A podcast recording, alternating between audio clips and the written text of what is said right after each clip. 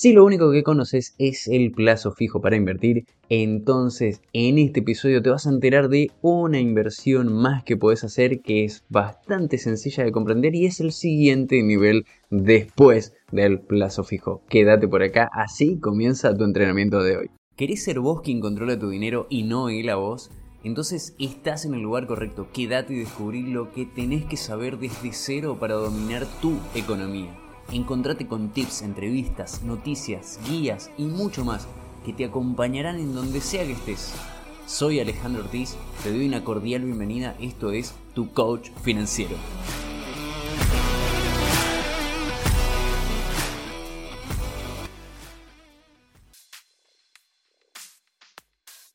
Así es, entonces estamos en este episodio número 15 ya que estamos haciendo de tu coach financiero. Gracias por estar del otro lado y hacer que esto sea posible. Y como todas las semanas, como todas las semanas, hoy vamos a estar hablando acerca de un tema que te va a ayudar, te va a servir, va a ser una suma más a todo ese conocimiento financiero que a lo mejor puede pasar que nunca antes lo hayas tenido. Entonces acá, mientras estás yendo de un lugar a otro, mientras estás saliendo, esperando a alguien, lo que sea, vas a escuchar atentamente este episodio y vas a poder implementar un conocimiento nuevo que antes no tenías.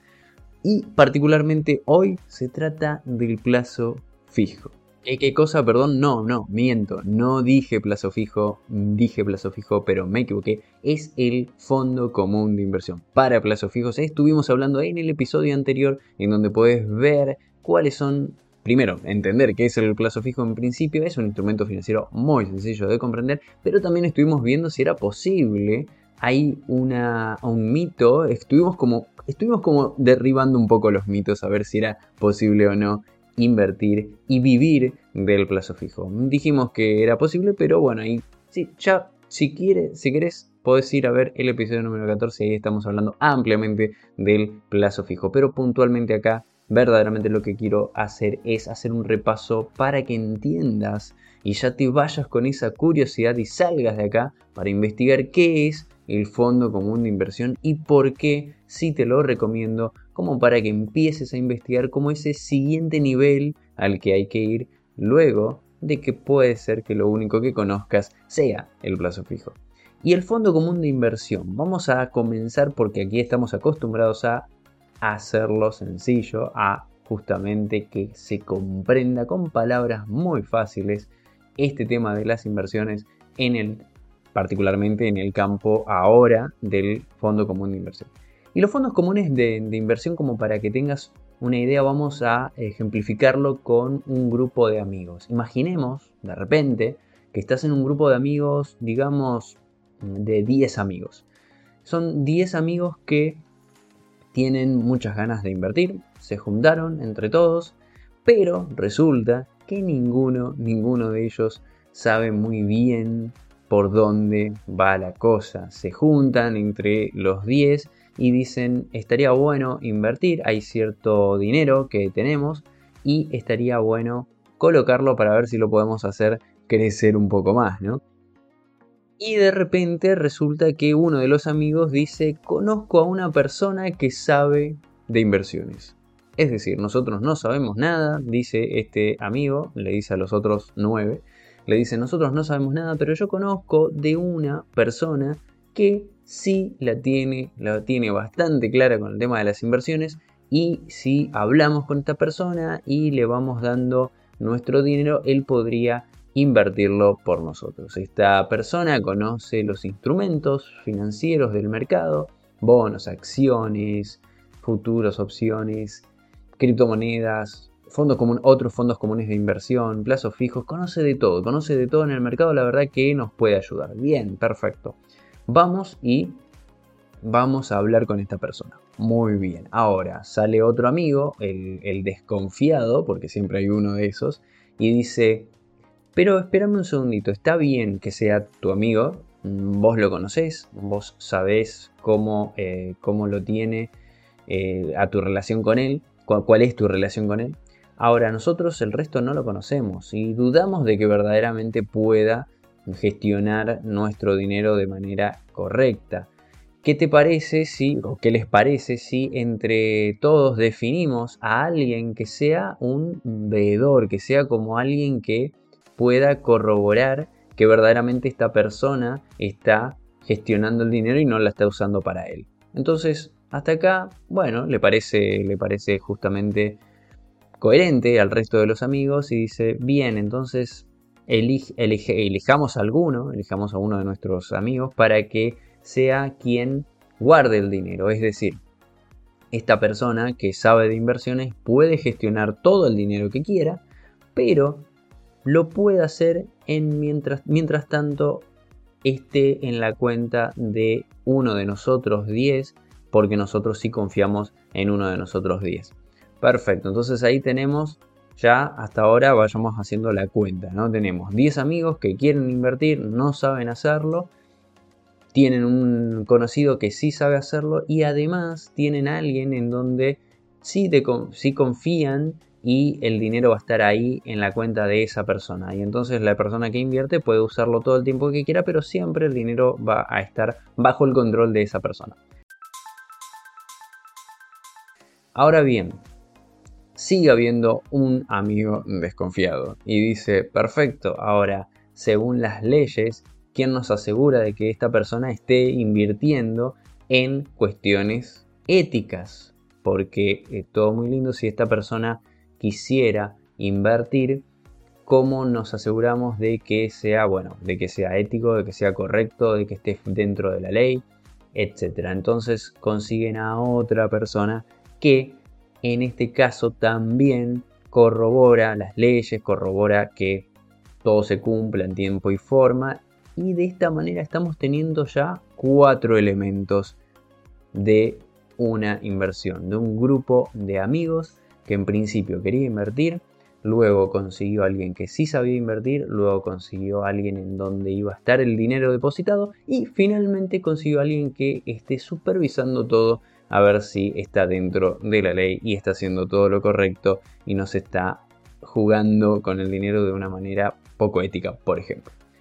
Si me seguiste en este ejemplo que acabo de colocar, entonces ya comprendiste absolutamente todo lo que tiene que ver con un fondo común de inversión y ahora vamos a simplemente ponerle los nombres que tienen estas personas, estos cuatro protagonistas de esta historia que te acabo de comentar en la realidad, en, la, eh, en lo que son los mercados. Y, tiene que, y vamos a arrancar. El grupo de amigos, el grupo de amigos son todas las personas, somos vos, yo, nuestros vecinos, cualquier persona que, bueno, cualquier persona que, sea, que cumpla ciertos requisitos, ¿no? Mayor de 18 años, que tenga una cuenta bancaria, etc. Es cualquier tipo de persona que quiera invertir y no sepa cómo hacerlo. Y a esas personas la, van a, la vamos a llamar cuota, cuota partistas, así se llaman, cuota partistas. Y ahora te voy, a, explicar el por qué se llaman cuota partistas. La persona que sí sabe invertir son los gestores. Es una entidad gestora. Generalmente son empresas. Son empresas privadas que tienen a un montón de personas trabajando para hacer que el dinero pueda crecer cada vez más. Por otro lado, tenemos a la sociedad custodia. Y se llama sociedad custodia porque es este amigo, vendría a representar a este amigo, que es el que guarda el dinero y está controlando que el que gestiona el dinero justamente lo haga dentro de su rango de acción, dentro de su caja fuerte. Y ahí tenemos a generalmente, sí, los bancos. Los bancos generalmente son las sociedades custodia. Y por último, este amigo que o este conocido que supervisaba que todo esté funcionando de manera correcta, de manera legal, de manera ética, es lo que en cada país funciona justamente como una unidad de control, una unidad de asesoramiento general. Por ejemplo, en Argentina es la Comisión Nacional de Valores, en donde supervisa que las sociedades custodias, las sociedades gestoras, lo que hagan es que estén inscriptas en un registro oficial en donde tienen que ir a, registrarse y todos los movimientos tienen que estar básicamente controlados por ellos. ¿Cuál es el funcionamiento entonces de los fondos comunes de inversión? La idea es la siguiente, todas las personas que quieran invertir depositan su dinero y, dicho sea de paso, su confianza también, en estas sociedades gerentes o sociedades gestoras, como quieras llamarlo. Estas sociedades gestoras, que en realidad son empresas, lo que hacen es, lo que hacen es prometer, prometer a las personas que van a gestionar el dinero para sacar alguna ganancia, para tener rentabilidad. Entonces invierten en varias cosas a la vez. Y esto está interesante, es un primer punto a detenernos acá. Primero, que lo hacen profesionales que se encargan de esto y trabajan para esto.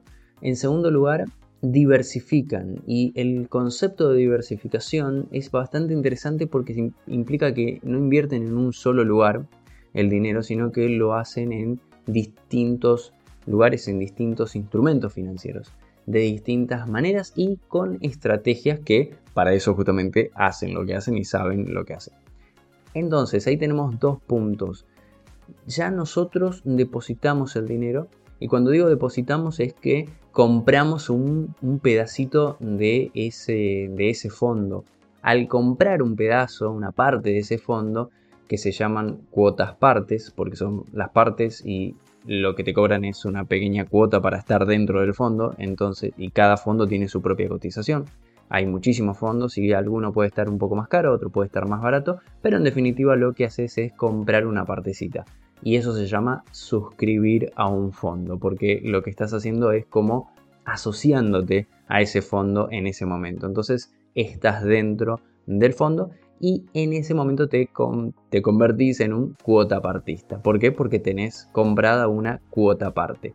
La verdad que sinceramente eh, hay fondos con los que se ingresa desde muy bajo importe.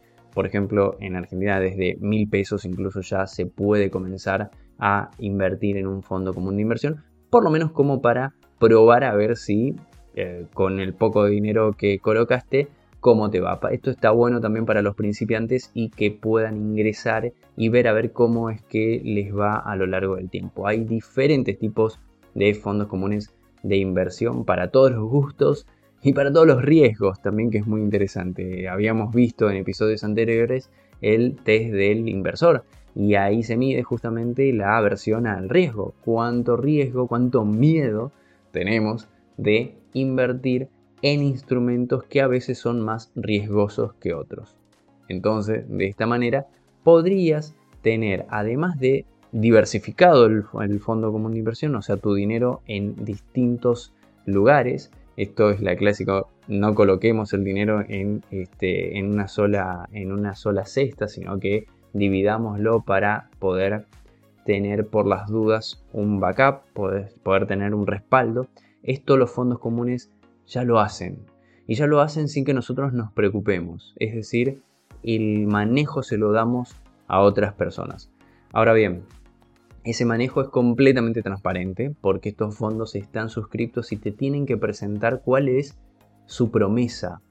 Es decir, ellos te van a prometer que van a hacer algo con tu dinero. Por ejemplo, te van a decir, nosotros lo que hacemos es una gestión activa de en bonos de corto, largo plazo, bonos soberanos, este, o títulos, o títulos en bonos corporativos, o compramos acciones, tenemos esta estrategia, eh, lo hacemos en el corto plazo.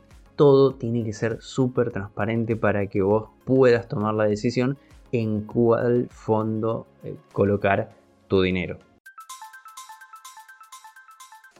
Ahora bien, quiero comentarte también algunas ventajas y diferencias con el plazo fijo. Justamente en el plazo fijo teníamos y habíamos hablado de que el mínimo de días que se podía colocar, esto puede diferenciar en distintos países, pero la mayoría puede ser que sea lo mismo, es de 30 días, es decir, tu dinero está parado, está trabado por 30 días. Pero en los fondos comunes de inversión hay mucha mayor liquidez. Y la liquidez es un concepto interesante que quiere decir en cuánto tiempo va a estar disponible tu dinero. Entonces, en los fondos comunes de inversión, el dinero lo podrías tener incluso a las 24 horas, a las 48 horas y también hay algunos que están con liquidez, inmediata, que significa que podés pedir el dinero y lo tenés en el mismo momento. Por supuesto, lo que va a suceder es que tienen distintas rentabilidades. Si tenés tu dinero en fondos comunes de inversión, en donde la liquidez es inmediata, es decir, pedís el dinero y ya lo tenés en tu cuenta bancaria en el mismo momento, el rendimiento generalmente es más bajo que aquellos otros en el que te hacen esperar un día o dos días. Aquí algunas ventajas con respecto al, plazo fijo que es la base, como digo yo siempre, de las inversiones. Existen eh, fondos comunes de inversión, eh, depende en qué países, pero por ejemplo acá en Argentina hay que están ajustables por inflación y esto es súper interesante de explorarlo. No es lo mismo un plazo fijo que tiene una tasa fija que un fondo común de inversión en el que las personas que están gestionando tu dinero, la promesa que te hacen es seguir el proceso de inflación del país. Por otro lado, la gestión está hecha por profesionales, esto lo habíamos visto. Se diversifica la cartera, que era también algo que habíamos mencionado hay transparencia porque están regulados y tienen mínimos requisitos de ingreso. Y una cuestión importante es que las plataformas que lo hacen, donde lo hacen, hay plataformas para, esto, los mismos bancos también, hay asistencia al cliente. Bien, hablamos entonces de qué son, de, cómo funcionan y ahora, bueno, van a decir, ¿y dónde los consigo? ¿Dónde, dónde voy a comprar un fondo común de inversión o suscribirme, que sería el, término correcto en realidad. Bien, en los mismos bancos existen, en los mismos bancos existen fondos comunes de inversión que pueden ser de los mismos bancos porque pueden hacer alianzas con, con otras empresas y entonces tienen sus propios fondos comunes de inversión.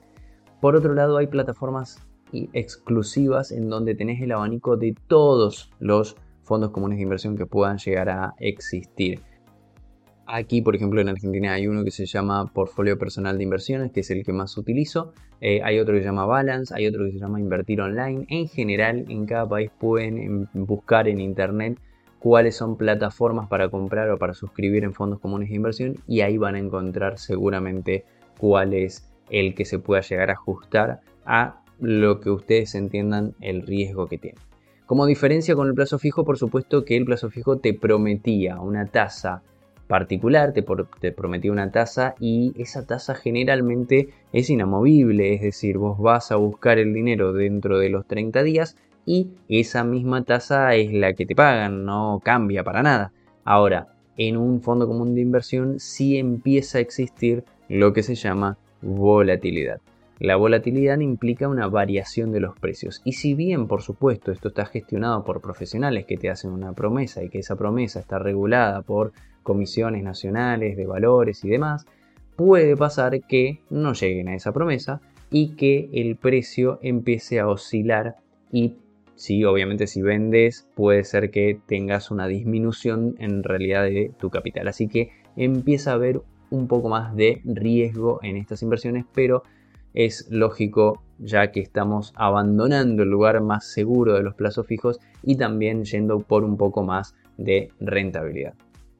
Finalmente, como te comenté las cosas buenas, te puedo comentar algunas cosas a considerar, no creo, no creo que sean malas, sino a tenerlos en cuenta también. Em, a ver, son humanos los profesionales que, que gestionan las, cuentas y tu dinero, en definitiva son, eh, son humanos, por más profesionales que puedan ser, pueden que no le estén apuntando, que, no cumplan con lo que quieran, no porque no quieran, sino porque justamente pueden estar decidiendo como cualquier otra persona y no pueden llegar al, objetivo. Por otro lado, hay comisiones, esto no es malo, sino que es simplemente coherente con empresas privadas que están cobrando por su servicio. Y las comisiones generalmente se cobran cuando uno se suscribe o cuando uno rescata, no te la cobran todo el tiempo. Y bueno, en general lo que puede llegar a suceder como riesgo es el riesgo mismo del país y del contexto en general. Por ejemplo, si hay pandemias, guerras y demás eventos como muy críticos. Y bueno, sí, el, precio de la cuota aparte podría llegar a bajar. Por supuesto que hay mucho más acerca de los fondos comunes de inversión, como cuál me conviene de acuerdo a mi nivel de riesgo, si hay fondos comunes internacionales, todo eso y mucho más en mi curso especial de fondos comunes de inversión, así que no te lo pierdas. Hasta acá el episodio de hoy. Hoy encontraste un concepto más, un dato que te puede servir en tu economía, pero ahí no termina todo. Falta lo importante. ¿Qué vas a hacer a continuación? Aplica esto que aprendiste con un pequeño paso, una pequeña acción como anotar lo que escuchaste o agendarte una tarea. Si tenés alguna duda, me podés escribir en las redes y no te olvides de compartir este podcast con quienes más querés. Nos vemos en la próxima.